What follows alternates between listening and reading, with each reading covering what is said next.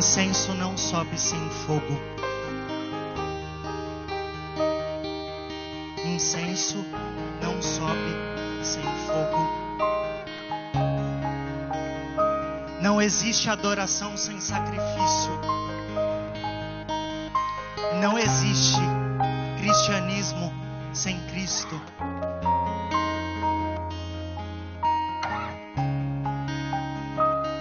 Eu espero que seu coração esteja aberto para receber nessa noite. Porque só a palavra pode falar com você hoje. Se tem uma coisa que pode mudar a sua vida hoje, é a palavra de Deus. E tudo que você cantou aqui, eu quero que você guarde no seu coração. E que você esteja pronto que Deus vai fazer.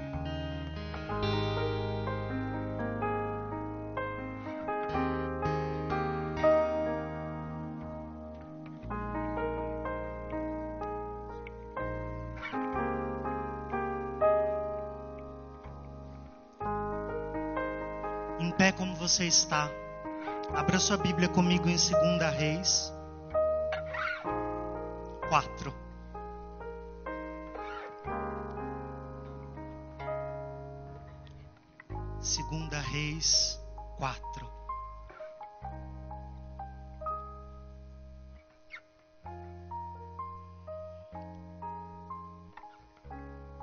Você vai comigo no verso 38. Diz assim: Voltou Eliseu para Gilgal. Havia fome naquela terra. E estando os discípulos dos profetas assentados diante dele, disse ao seu moço: Põe a panela grande ao lume e faze um cozinhado para os discípulos dos profetas. Então saiu um ao campo a apanhar ervas e achou uma trepadeira silvestre. E colhendo dela, encheu a sua capa de colossíntidas. Voltou e cortou-as em pedaços, pondo os pedaços na panela visto que não as conheciam. Depois, deram de comer aos homens. Enquanto comiam do cozinhado, exclamaram: Morte na panela, homem de Deus! E não puderam comer. Porém, ele disse: Trazei farinha. Ele a deitou na panela e disse: Tira de comer para o povo. E já não havia mal nenhum na panela. Porém, ele disse: Trazei farinha.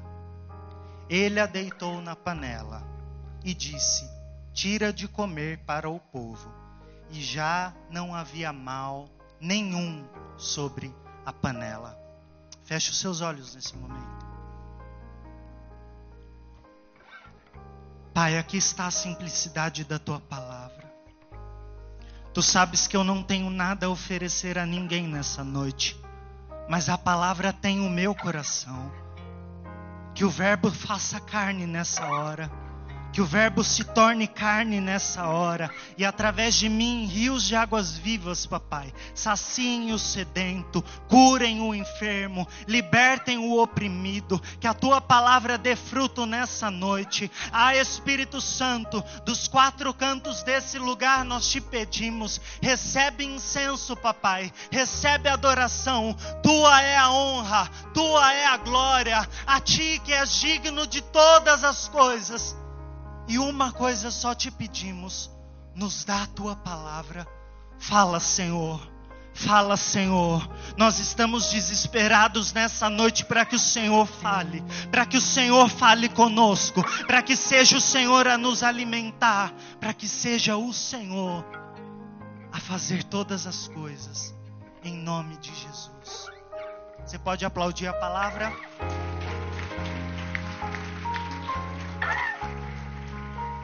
Pode se assentar.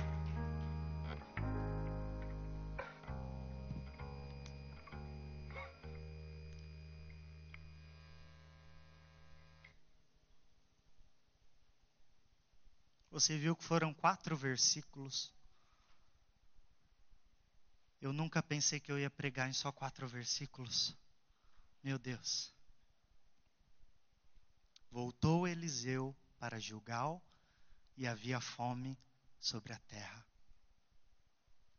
Eu não sei porque você veio aqui, mas com certeza você tem fome de alguma coisa.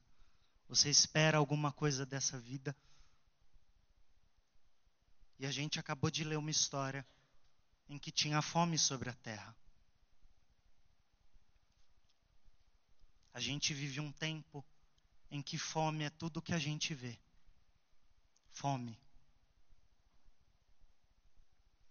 A gente vê um tempo em que as pessoas têm falta de respostas, em que as pessoas têm tantos questionamentos e, tentem, e tentam preencher o vazio que há dentro delas. E toda vez que alguém tem fome de alguma coisa e tem um vazio dentro de si, é claro que essa pessoa vai procurar alguma coisa para se preencher. Alguns procuram o mundo, alguns procuram as coisas dessa vida, e você procurou Alameda Tocantins 882 no dia 30 de junho de 2018. E a fome sobre a terra. Muita fome. E toda vez que tem fome sobre uma terra, toda vez que tem uma demanda, a igreja precisa se levantar e quando a igreja se levanta, coisas acontecem. E Eliseu era uma igreja que se levantou. E algo que Eliseu tinha e que muitos de nós queremos ter é respeito e influência. A igreja sonha com isso hoje. A igreja sonha em influenciar pessoas, a igreja sonha em mudar vidas. E não só a igreja, no mundo você vê. Se você abrisse a sua rede social, claro que em respeito a mim você não vai fazer isso agora, mas se você abrisse a sua rede social, você veria pessoas com um nicho de influência, com tanta influência, e sabe-se lá como elas aproveitam isso.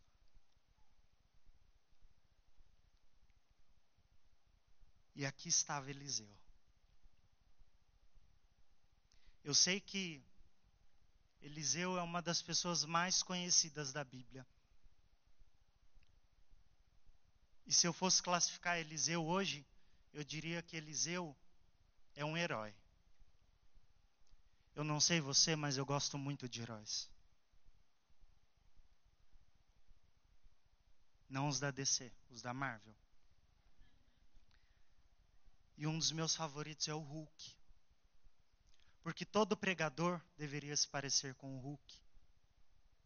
Porque você espera que a gente suba aqui, normal, em algum momento algo poderoso saia e destrua coisas que precisam ser destruídas e mudem coisas que precisam ser mudadas.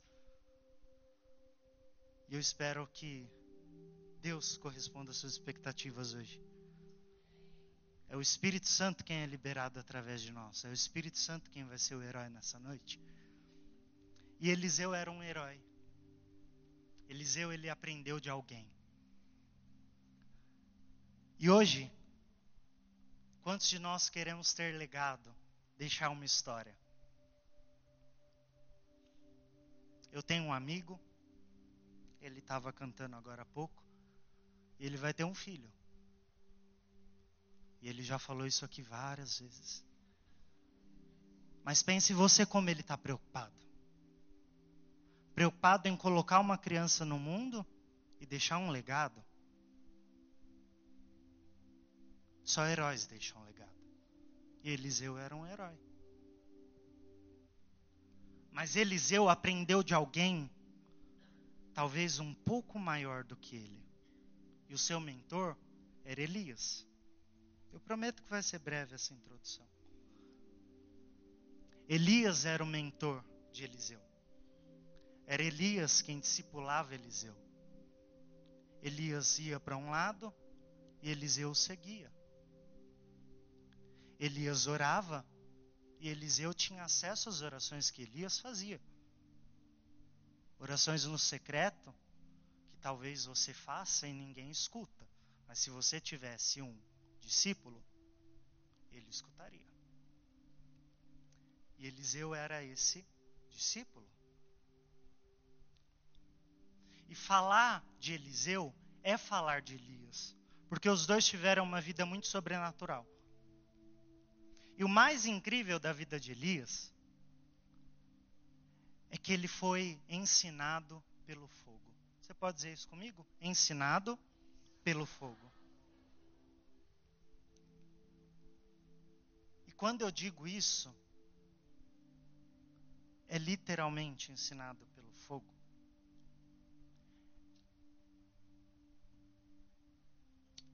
Fogo. ensinado pelo fogo.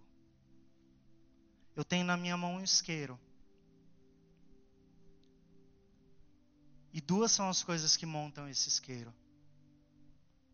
Uma é a combustão e outra é o combustível.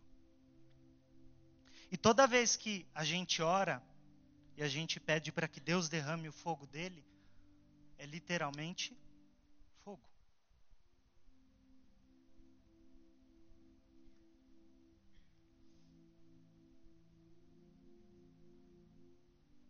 fogo para consumir o nosso pecado, fogo para nos purificar, fogo para mudar a nossa vida. Porque eu repito, você veio aqui para ter a sua vida mudada. E o que iguala essas duas pessoas, Elias e Eliseu, não é só que eles foram ensinados pelo fogo, mas que eles tiveram experiências sobrenaturais. Você tem que pensar comigo o seguinte: Elias orava e fogo caía do céu. E Eliseu aprendeu, não com a fama de Elias, mas com o fogo que Elias tinha. E no capítulo 2 de 2 Reis, quando Elias vai ser tomado do céu, ele fala assim: Eu quero porção dobrada do que você tem. E Eliseu pede isso. Porção dobrada nos mesmos milagres que Elias fez? Não. Porção dobrada do ânimo, do sorriso no rosto, dos passos firmes. E talvez é o que nos falta.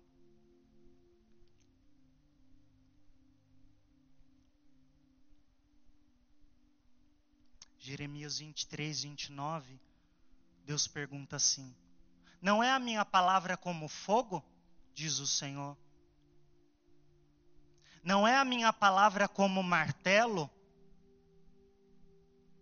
que despedaça rochas.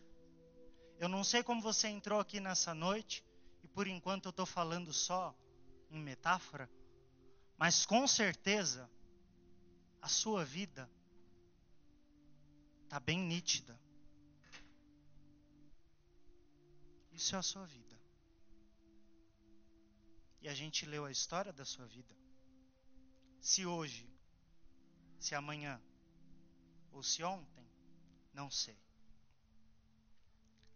Então a gente leu aqui que Eliseu voltou para Gilgal, havia fome sobre a terra. Eliseu era discípulo de Elias, ambos foram ensinados pelo fogo, e fogo literalmente. E o fogo pegou Elias de um jeito, e Elias não conheceu a morte. Você consegue imaginar isso? Você não morrer? Eu não estou falando de vida eterna, não estou falando disso. Eu estou falando de imortalidade. O não morrer o não passar desse corpo, o ficar nesse corpo. E a palavra fala que Elias foi tomado para o céu. Ele foi tomado, ele não morreu. Você pode falar isso para o seu irmão? Não morreu. Ele foi ensinado pelo fogo. e ele não conheceu a morte. Isso é incrível.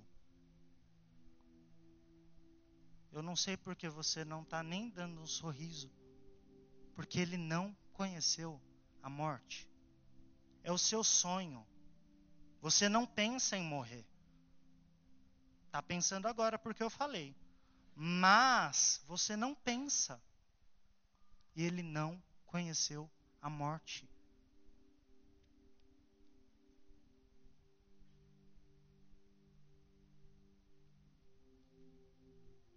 Por que eu estou falando tudo isso? Porque Elias era a resposta do céu para essa terra. E se ele era a resposta do céu para essa terra, ele ensinou o discípulo dele. E se ele ensinou o discípulo dele, com certeza o discípulo dele ia ter experiências com fogo, ia ter experiências com a morte. E Eliseu teve três experiências com a morte. Uma a gente acabou de ler. A outra está nesse mesmo capítulo 4, aconteceu o seguinte: o Eliseu ia sempre numa cidade e tinha uma mulher que fazia, fez uma casa para ele, que dava pão para ele, que alimentava ele, fazia tudo por ele. E teve um dia que ele perguntou para o servo dele, então não estou mais falando de Elias, estou falando de Eliseu, e Eliseu também tinha um servo também tinha um legado, também tinha um discípulo, também tinha continuidade. E aí ele perguntou, Geazi, vem aqui. Vem aqui, Geazi. Geazi, ele demora um pouco para entender. Geazi, o que a gente vai fazer por essa mulher? Ela faz tanta coisa por nós. E aí o Geazi falou, sabe o quê? E aí o Geazi falou o seguinte: Olha, ela não tem filho. Ela não tem filho. Ela não tem legado. Ela não tem continuidade. Ela não tem. Pois bem, avisa ela que daqui a um ano a gente vai voltar e ela vai ter um filho. E passado um tempo, ela teve esse filho. E esse filho cresceu. Só que em algum momento, esse filho gritou e clamou e disse: Ai, a minha cabeça. Eu acho que era enxaqueca ou um tumor, não sei, mas ele morreu. E quando ele morreu, ele estava com o pai. E aí o pai entregou para a mãe, e a mãe pegou ele e colocou em cima da cama do profeta Eliseu. E aí, nesse capítulo 4, 24, a mulher chama o servo, a mulher chama o servo, ela chamou o servo e disse o seguinte: Olha, guia, anda e não para entra na carruagem e você vai guiar ela o mais rápido possível. Guia, anda e não para. E ela foi. Ela foi ao encontro do profeta de Deus. Ela foi ao encontro de alguém que tinha uma resposta. Da mesma forma que você veio aqui nessa noite com muita coisa acontecendo na sua vida E a gente precisa de uma geração que guia, que anda e que não para. De uma geração que sabe responder às ordens que Deus nos dá. Guia, anda e não para. Não olha para trás. Não queira voltar para a vida que você tinha antes. Abandone a vida que você tem agora. Não é a que você precisa viver. E então ela chegou até o profeta, e encurtando essa parte da história, o profeta chegou na casa, deitou sobre o menino, e ele tornou a vida. Ele tornou a vida. E essa foi a primeira experiência que Eliseu teve com a morte. E ele só teve essa experiência porque um fogo queimava dentro dele. Porque o fogo da palavra do Deus de Israel queimava no coração dele. Fogo. Fogo, literalmente. E aí, a segunda vez que ele teve experiência com a morte foi essa que a gente acabou de ler. Havia fome sobre a terra ele voltou para Gilgal. E quando fala assim que ele retornou, re, retornou para Gilgal, significa que ele estava voltando para o lugar de onde ele tinha saído. Era comum ter escolas de profetas. Uma escola em Gilgal, uma escola em Betel, uma escola em Jerusalém escolas. Hoje em dia a gente tem um monte de conferência, mas antes era escola. Escola de profeta de verdade, não de falso profeta. Mas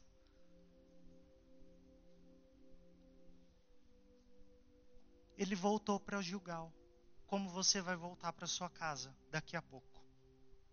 A questão é, você vai voltar com frieza no seu coração, com indiferença, com incredulidade, ou você vai permitir que o fogo do Espírito Santo tome conta da sua vida? Hudson, eu não estou entendendo o que você está dizendo. É porque ainda o fogo do Espírito Santo não está no seu coração. Se ele não está no seu coração, eu te convido a escutar mais um pouco do que eu tenho a dizer. Pois bem, ele voltou para o desafio dele, para Gilgal, para a escola do profeta.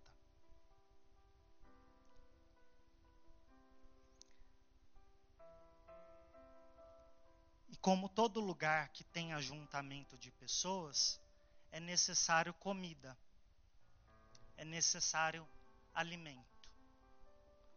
A minha pergunta nesse momento, do que você tem se alimentado?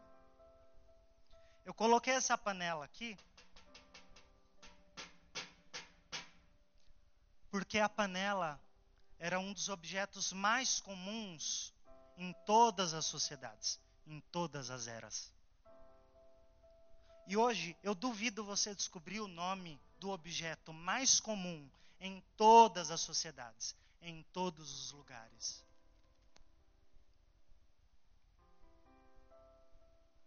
É disso que você tem se alimentado?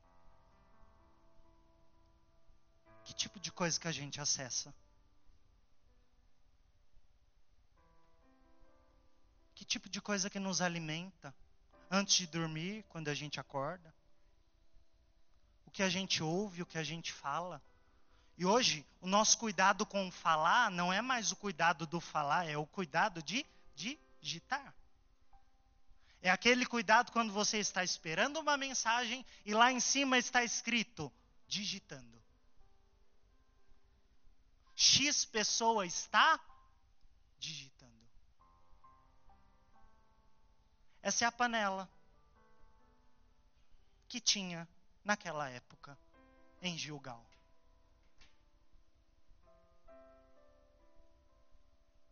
Talvez não seja o celular que te alimenta, talvez seja o seu relacionamento, e isso é bom. Mas às vezes isso é ruim. Porque se você se alimenta de outra pessoa, é porque você tem um vazio. E se você tem um vazio que precisa de outra pessoa para ser preenchido, algo está errado. Por que você não é completo sozinho? eu te apresento um Jesus que vai te completar. O que completa. Ei, eu não ia entrar nessa parte, mas vamos abrir um parênteses. Eu aprendi a viver contente com o que eu tenho e com o que eu não tenho. Eu estou solteiro e estou feliz. O fogo que queima em mim é do Espírito Santo e não de outra coisa. Você pegou a referência? Mesmo. Irmãos, isso não é indireta, de verdade, para ninguém. Parece, eu acabei de pensar, parece mesmo, mas não é. Ok? Não é.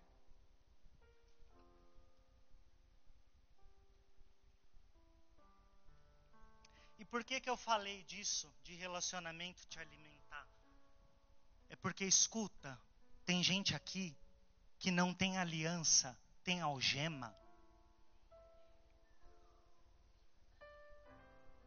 Escuta, hoje é dia de o fogo do Espírito Santo quebrar algema na sua vida. Relacionamento que não presta, pessoa que não devia estar te acompanhando. Ei, escuta, o fogo do Espírito Santo vai queimar.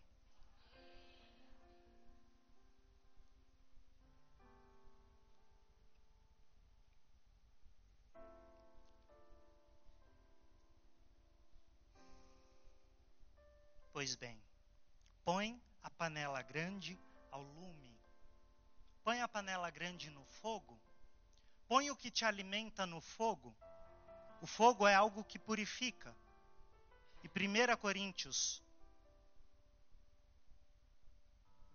2 ou 3 fala que pelas nossas obras o fogo vai ser provado. O que a gente faz, o que a gente pensa. E se for feno, palha e madeira, não vai permanecer. Mas se for ouro, prata e pedras preciosas, vai permanecer. Eu vou traduzir numa linguagem muito bem. Tradução Hudson. É uma tradução atual. Se as suas obras não estão sendo feitas em Deus, elas não vão permanecer. Se aquilo que a gente tem digitado no nosso telefone, no nosso histórico de pesquisa, ou quando a gente está com alguém dentro de um carro.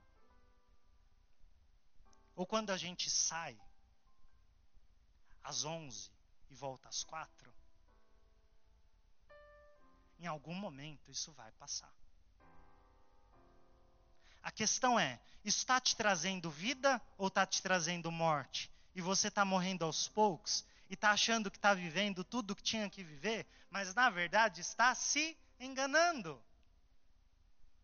A gente vive um povo que tem fome, e fome de palavra, fome de verdade, fome de um fogo que não se apaga no dia seguinte, na cama onde eu não deveria estar.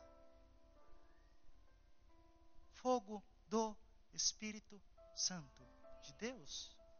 Fogo. Fogo. Fogo mesmo. Muito fogo. quase. Meu Deus, que rápido.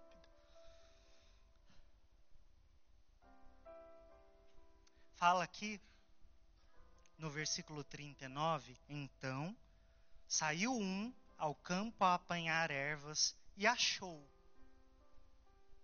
Quem procura, acha. E quem acha, o que acha? O que procura ele estava procurando algo para o alimentar e ele achou uma trepadeira silvestre, chamada colossíntida, que na verdade é veneno. Mas ele não sabia. E ele cortou em pedaços.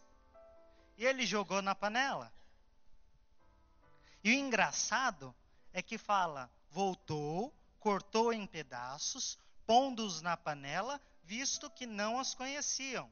Ei, ele cortou em pedaços. Quanto menor uma coisa é, menos óbvia ela é. Vou falar o contrário. Quanto maior uma coisa é, mais óbvia ela é. Significa que às vezes a gente tem feito coisas pequenas no nosso dia a dia e acha que não vai ter problema nenhum. E eu vim te dizer que está tendo problema e você não está percebendo.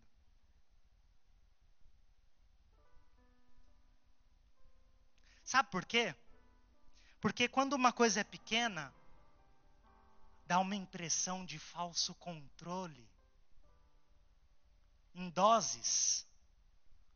Uma hoje, uma daqui cinco dias. Fiquei cinco dias sem fazer X coisa. Mas depois de cinco dias, fez. E o pior veneno é o que mata em doses pequenas. Porque ele mata sem perceber. E quando você menos percebe, morre.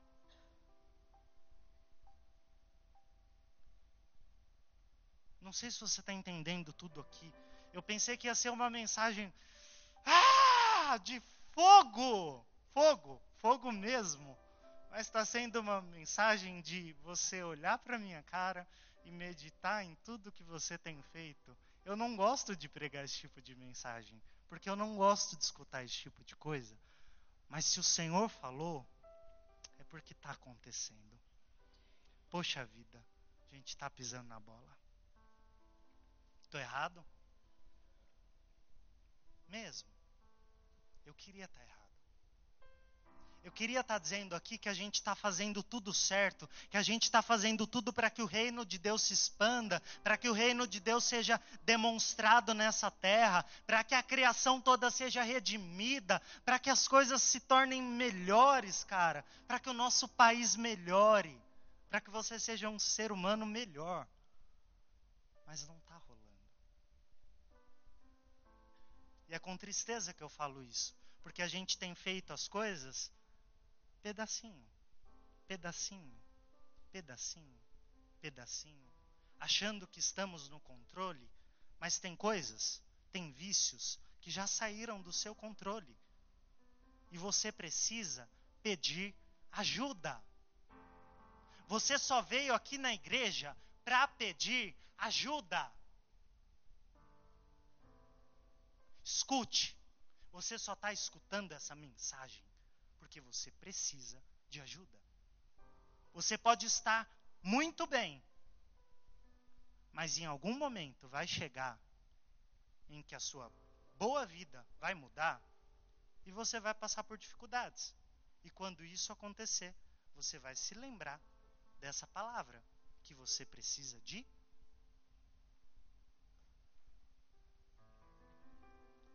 E assim era esse povo. O mais engraçado é que fala que ninguém conhecia isso. Mas esse cara que cortou e colocou sabia que não era para ele se alimentar daquilo. Você sabe o que te faz bem. A questão é: o que não te faz bem vai te matar duas vezes? Algo não me faz bem. Uma vez, morri. E duas vezes, morri, porque me calei e não pedi ajuda. Entenda que as coisas na sua vida não podem te matar duas vezes. Mas isso só não acontece quando você pede.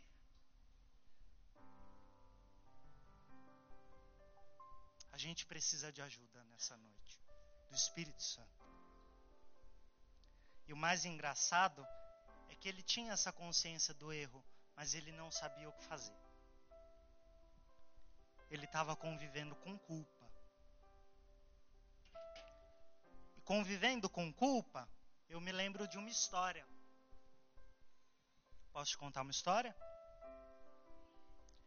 Em João 4, Jesus estava sentado num poço. E veio uma mulher. Ele estava assentado em um poço. E veio uma mulher. ele estava esperando por aquela mulher, como ele está esperando por você hoje. E aconteceu que aquela mulher veio.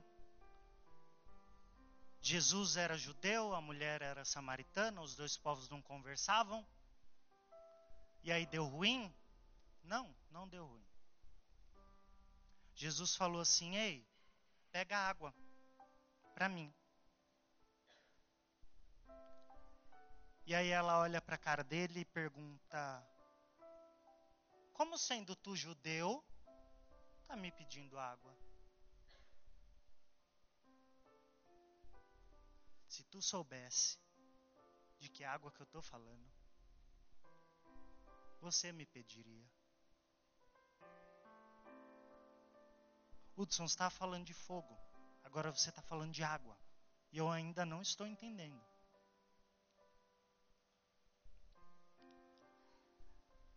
Eu não falei que, às vezes, a gente tem culpa e tem consciência dos nossos erros? Aquela mulher teve cinco maridos. Ela foi amante de cinco e estava com um sexto. E aí, Jesus oferece a água dele para ela e ela diz: Eu quero. E ele responde: Então vai e chama o teu marido. E ela responde: Não tenho marido? Aí ele responde: Você disse muito bem, você não tem marido. Você tinha cinco e agora está sendo amante do sexto.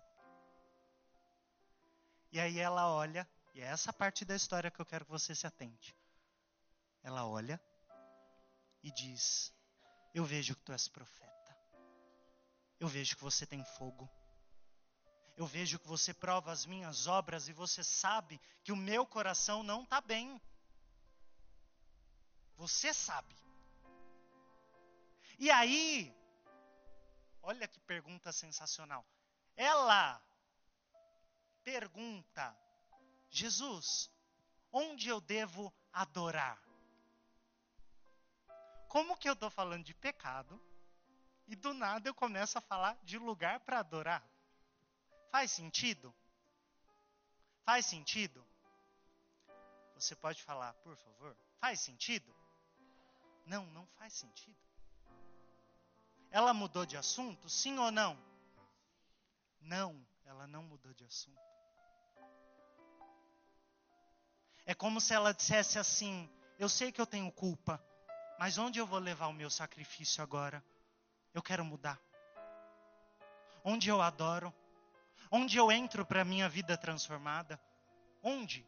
Onde? É no monte, onde os samaritanos dizem, ou é no templo, onde os judeus dizem? Se ela é samaritana, ela não pode entrar no templo. E se adoração só é no templo e não no monte, significa, sabe o quê?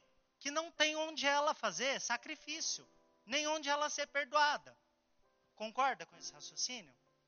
Não tem. Se um lugar não pode entrar e no outro não dá, ferrou.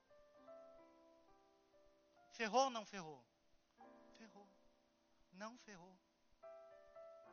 Jesus fala assim para ela: Ora vem. E é chegada que os verdadeiros adoradores adorarão ao Pai em espírito e em verdade. Isso significa que é em qualquer lugar, em qualquer momento. Pode ser na sua balada quando você tiver.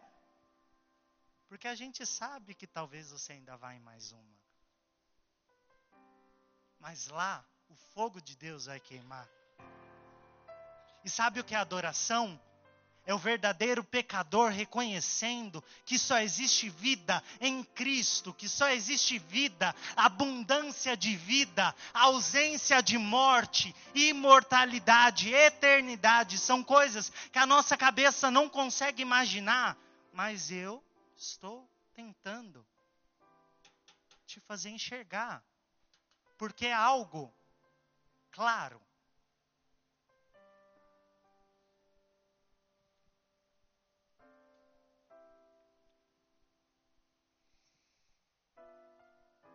A gente carrega a morte nesse corpo.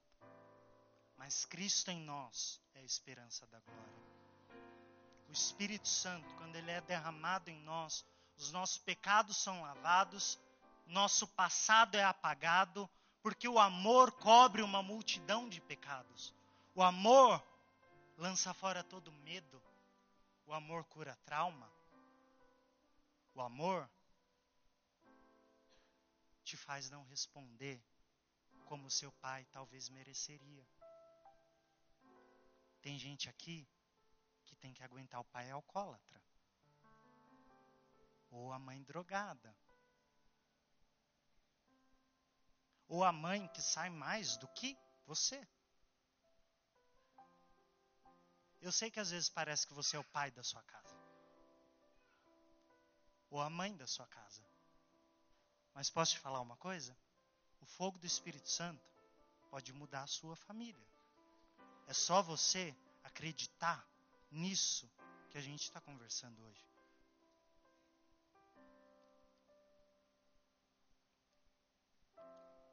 E aí, quando ele percebe que tem morte na panela, o mais incrível é que eles comeram, e enquanto eles comiam, alguém exclamou. Alguém tomou coragem de falar alguma coisa. Alguém abriu a boca. E alguém disse: Morte na panela, homem de Deus. Morte na panela. Falaram com a pessoa certa. E esse clamor me revela duas coisas. A primeira foi imediatamente respondido. Salmos 3, 4, Davi fala assim: Com minha voz clamo ao Senhor, e ele desde o seu santo monte me responde. Significa que não é no monte até aqui, é desde lá. Ele vem de lá. Jesus veio descendo, se despindo da sua glória, tirando a sua roupa de santo. Ele se fez carne, habitou entre nós para te dar vida e para te dar resposta. Com minha voz clama ao Senhor, e desde o seu monte, desde lá, ele veio me encontrando, ele me respondeu. E sabe o que ele me respondeu? A segunda coisa.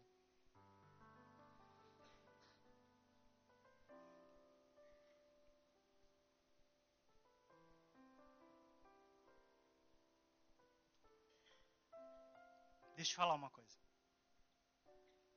Não sei você, mas eu tive uma educação razoável, muito boa, de verdade. Não tenho do que reclamar. Mas minha mãe falava que eu não podia reclamar da comida no lugar que eu fosse. Por quê? Falta de educação. Se você vai na casa de alguém que você não conhece e te dão um prato para comer, você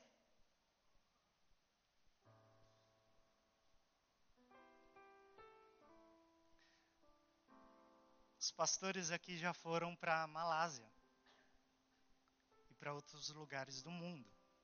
Em outros lugares do mundo, iguarias, melhor eu não falar.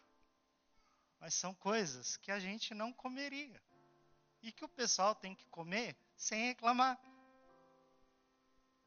E sabe o que esse clamor me revela de alguém reclamando da comida? É alguém que tem intimidade porque intimidade gera proximidade e proximidade revela defeito. Se as pessoas que você ama ou diz que ama, e se as pessoas que te amam ou dizem que te amam, não permitem isso, que você revele os seus defeitos e que você trate os seus defeitos, algo está errado. E Jesus não é assim. Jesus ele reconhece quem nós somos. A gente tem muito defeito. Eu tenho muitos, eu falo demais. Eu estou tentando mudar isso. Mesmo, você não sabe o quanto de coisa eu estou tentando resumir. Mas Jesus nos aceita. Jesus nos assume. Jesus não quer ter envolvimento simples com você. Ele quer se comprometer com você. O fogo do Espírito Santo cria não um namoro, cria um casamento. E casamento é muito mais legal do que namoro. Eu sei porque é um sonho que eu estou prestes a realizar.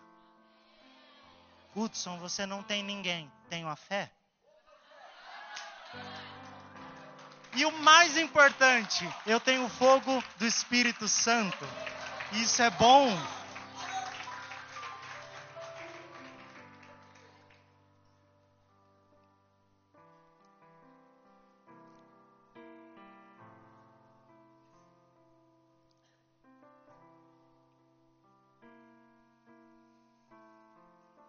Então esse clamor foi imediatamente respondido. Os defeitos foram conhecidos naquele momento.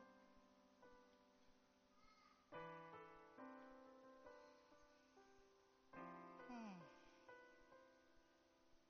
Mas vamos ver como que a coisa foi resolvida. E essa é a melhor parte. Por isso que é a parte do final. A gente começa meio com vergonha, meio tremendo, meio esquecendo as palavras, mas a gente termina na parte mais legal. Jesus sempre é assim. E eu quero que você leia de novo comigo o versículo 41. Diz assim: Porém, ele disse: Trazei farinha.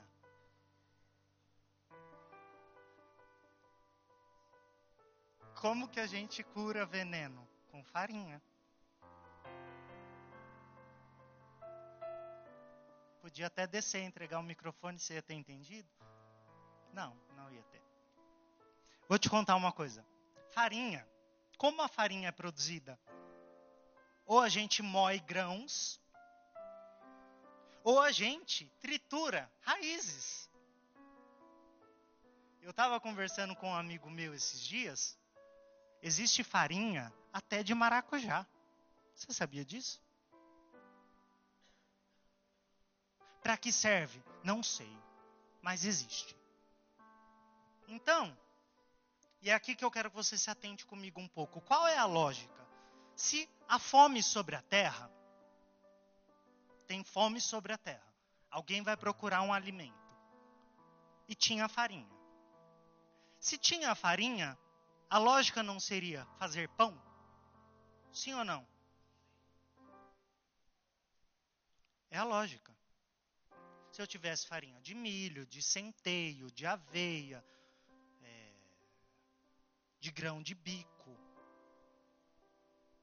banana verde. Existe tudo esse tipo de farinha. Cara, eu ia fazer pão. Ou então, se eu fosse triturar uma raiz de mandioca, de milho, de berinjela, não ia ser mais fácil fazer a bendita da berinjela e não usar a farinha da bendita da berinjela? Tem lógica ou não?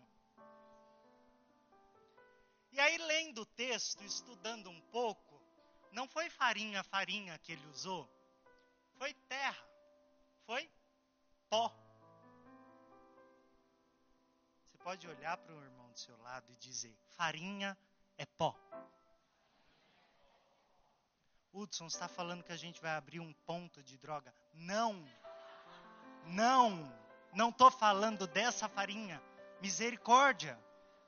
Não. Não é dessa farinha. Não é esse pó. Tem alguém aqui que riu porque conhece, viu? Ah. Não, não é. Foi da terra que ele tirou. Só algo da terra pode resolver algo da terra. E só algo do céu pode resolver algo do céu. Eu quero te dizer que você veio do céu e só no céu você vai se resolver. A sua vida não está andando porque você está tentando resolver algo do céu com algo da terra. Não combina. Chega, não combina. Não combina você tentar se preencher com algo dessa terra. Mas se ele usou a farinha e se ele usou o pó, que é dessa terra, para resolver algo dessa terra, eu te apresento a solução da morte da sua panela hoje. É Cristo. Cristo se fez carne por você, para que a sua carne fosse sarada. Cristo se fez homem para que você, homem, e para que você, mulher, se tornasse um ser celestial, um ser eterno, um ser que não morre, um ser que deixa legado, alguém que tem continuidade, alguém que sabe o que está fazendo. E eu basicamente terminei aqui.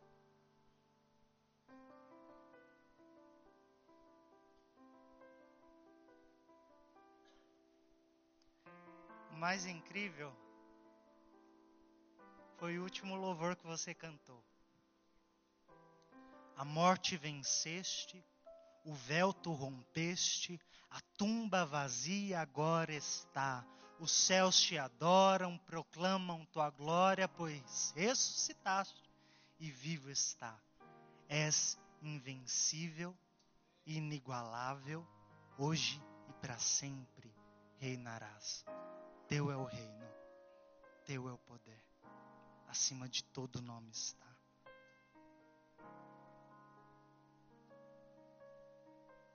As dificuldades da sua vida só podem ser vencidas com alguém que é mais do que vencedor.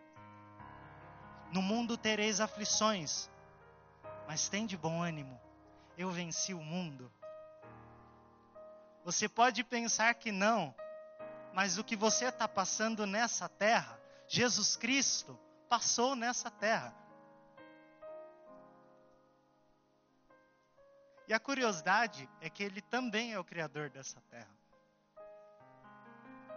O Todo-Poderoso, aqui e agora.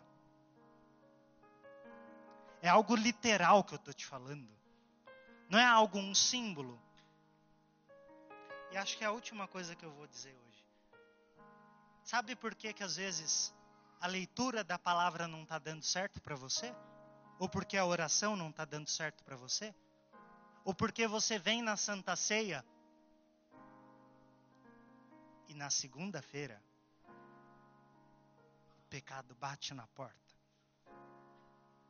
E eu não estou falando só de você, eu estou falando de mim. Sabe por que, que às vezes o reino de Deus não dá certo para a gente? Porque a gente trata como se fosse um símbolo. Ei, Santa Ceia não é símbolo, é uma expressão de amor, é um memorial de fé, é algo que Deus criou e colocou no nosso meio para que você se lembrasse que você é um pecador perdido, que você merecia o inferno, que você merecia a morte, mas a graça chegou na casa mas o fogo do Espírito Santo pode te provar como ouro, pode te provar como prata e pode te fazer firme e inabalável. É tudo isso.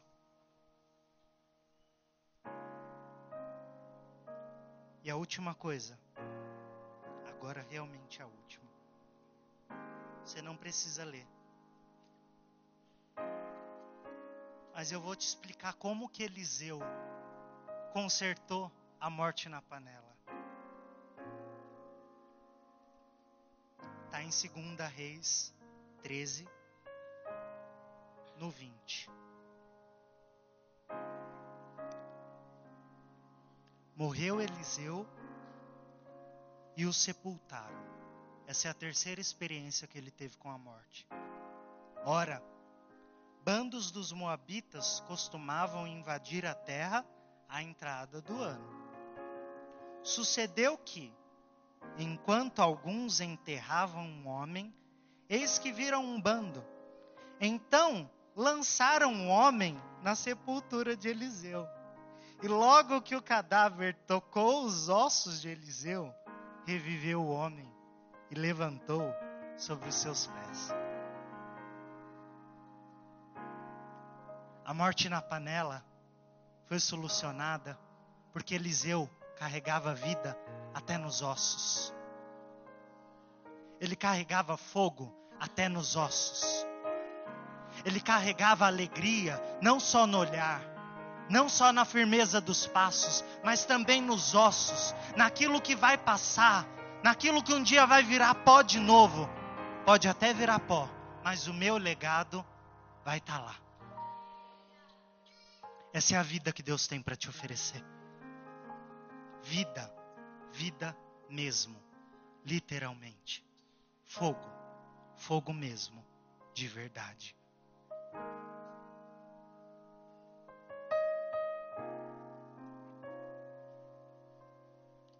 E aí, essa é a hora que a gente faz um apelo. Essa hora aqui.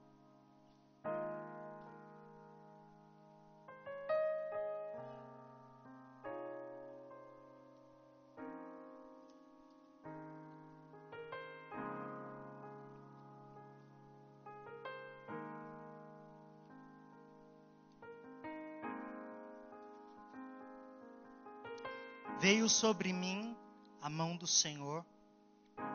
Ele me levou pelo Espírito do Senhor e me deixou no vale de ossos secos. E me fez andar ao redor dos ossos secos. Eram muitos na superfície do vale e estavam sequíssimos. Então me perguntou: Filho do homem, acaso poderão reviver estes ossos? Respondi: Senhor Deus, tu o sabes. Disse-me ele: profetiza estes ossos, e disse-lhes: ossos secos, ouvi a palavra do Senhor. Assim diz o Senhor a estes ossos: Eis que farei entrar o Espírito em vós e vivereis. Porei tendões sobre vós, farei crescer carne sobre vós, sobre vós estenderei pele e porei em vós o Espírito e vivereis. E vereis que eu sou o Senhor. Então ele profetizou. Ele chamou um vento dos quatro cantos. E aquele vaso, aquele vale de ossos, retornou à vida. São histórias diferentes. Um vale de ossos, a morte na panela, a morte de uma de um filho de uma sunamita. Mas todas para dizerem algumas coisas. Você está precisando de ajuda. Prazer, aqui tem ajuda. Vem aqui na frente.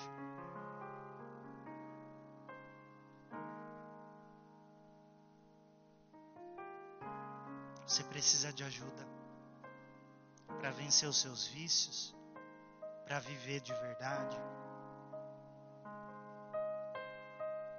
para vencer a morte, o seu desejo de suicídio. Vem aqui. Tem pão na casa do pão.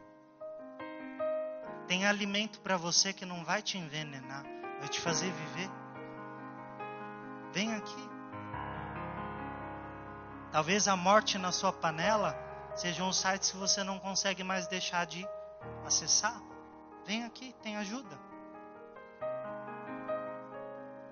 Tem ajuda para você hoje. E a maior ajuda é a seguinte: se essa palavra fez sentido para você e você ainda não aceitou Jesus, e se a sua vida não tem explicação nenhuma, para tudo aquilo que você está passando, também te convido a vir aqui. Eu paro de te enganar, você para de me enganar. Eu sei que é você, você sabe que eu sei que é você. E aí você pode vir aqui na frente para a gente orar.